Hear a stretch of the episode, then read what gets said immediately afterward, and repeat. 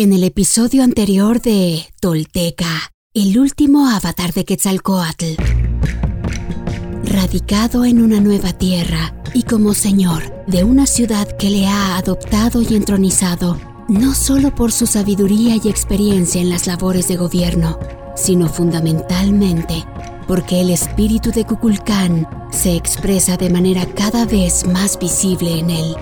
Seacatl lleva a cabo importantes cambios en la vida, la espiritualidad y la convivencia de este pueblo maya, y su energía divina se hace evidente ante las proezas que de sus manos y poder infalible emanan.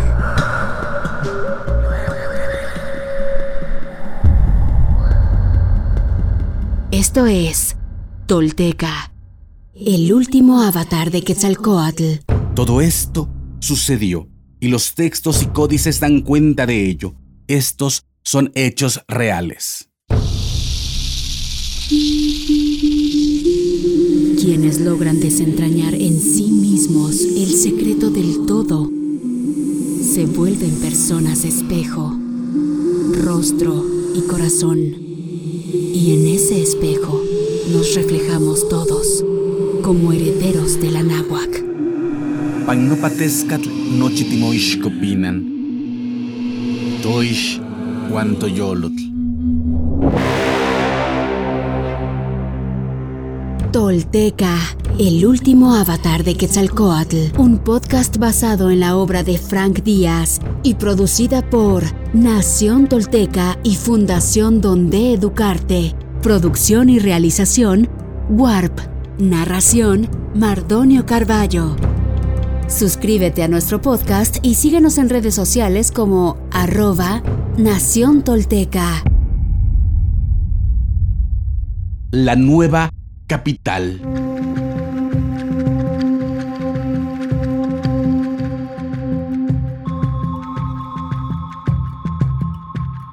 Primero en Uxmal y luego en Izamal, el penitente consolida su autoexilio como una nueva aventura personal y mística, llevando sus palabras y conocimiento, su fuerza renovadora y sus lecciones infalibles a todos aquellos que acaban bajo su cobijo.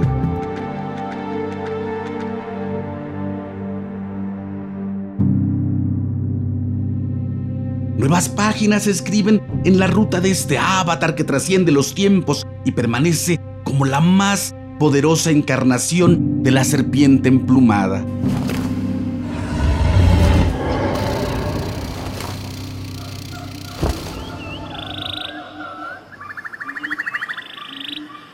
Mayapán, actual estado de Yucatán.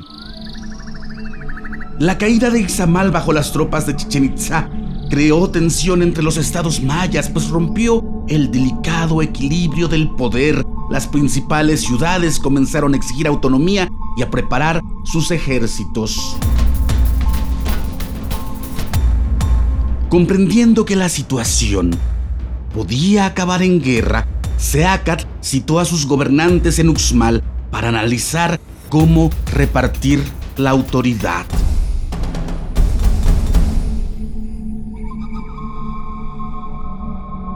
Todos, excepto a Jaucan, concordaron en que la causa del problema era la larga permanencia de Chichen Itza como capital maya. Ajaucan argumentó que la situación era natural, pues siendo la ciudad más grande y poderosa, a Chichen le competía proteger al territorio.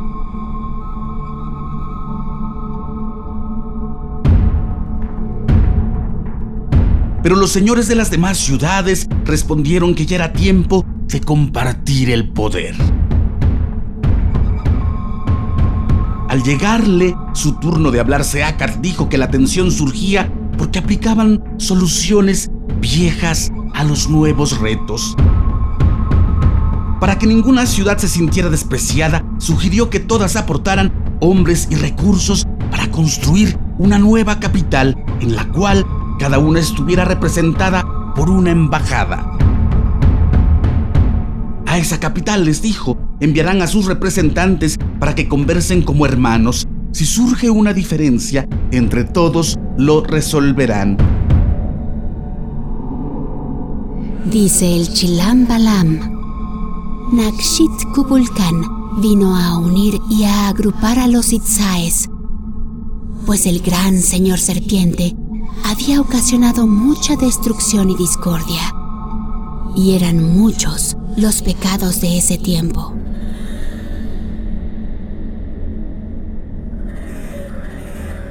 La propuesta no le gustó a Jaucan, pero Seacat le advirtió que de seguir acaparando el poder, Chichen Itza se enfrentaba a una guerra fratricida. Después de mucho hablar, los señores se pusieron de acuerdo. Eligieron un terreno apropiado en el norte del país, a un día de camino de la ciudad de Ichkansijo, actual Mérida, y a dos días del mar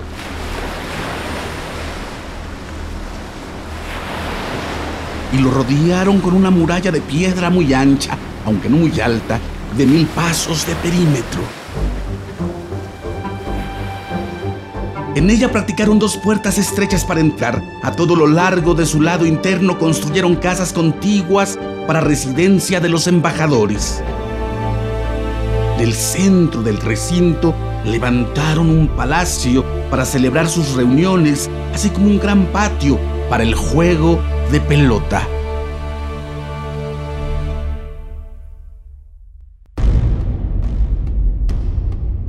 Ahaucan solicitó permiso para construir allí una pirámide similar a la de Chichen. Por su parte, Seacat construyó un templo en honor a la serpiente emplumada, diferente de todo cuanto se habían hecho hasta entonces en el país, pues usó como modelo el templo redondo de Tula.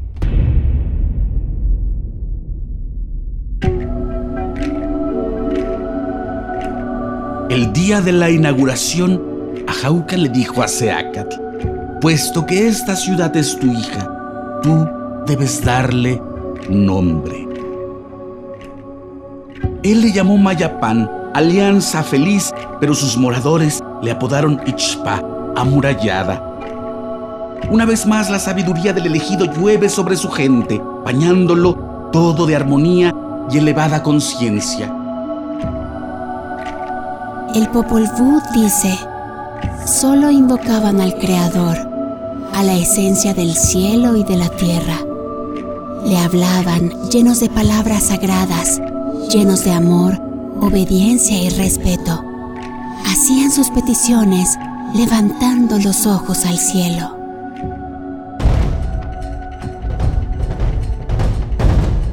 Sea Quetzalcoatl, nuestro señor Unocaña, cuarto paso de la serpiente emplumada, señor de señores, voz suave que todos obedecen, mente refulgente, poder innegable, mano firme que señala al horizonte y traza el camino de la serpiente que todos seguimos a una simple señal de su báculo.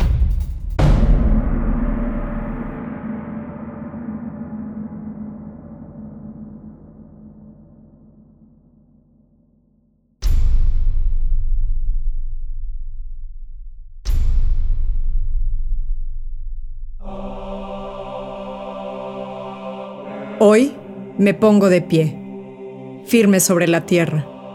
Al reconocerme, reconecto orgullosa con mi maravilloso pasado.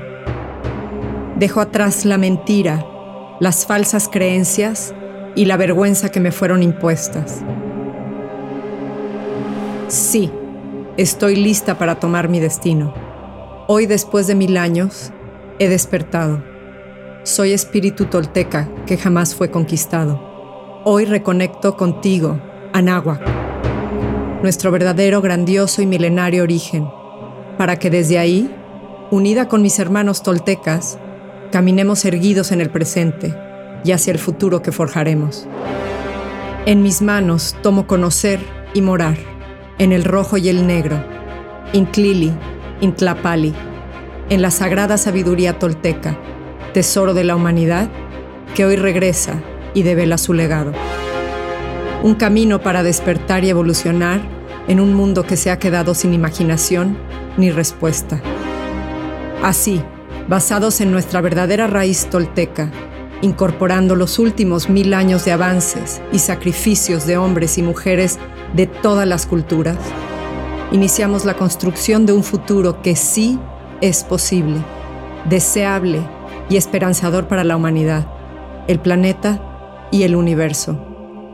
Sí, soy sagrada, soy tolteca, soy sagrada. He despertado y desde mi vulnerabilidad descubro mi verdadero poder. Una vez más, mi corazón brilla en el horizonte.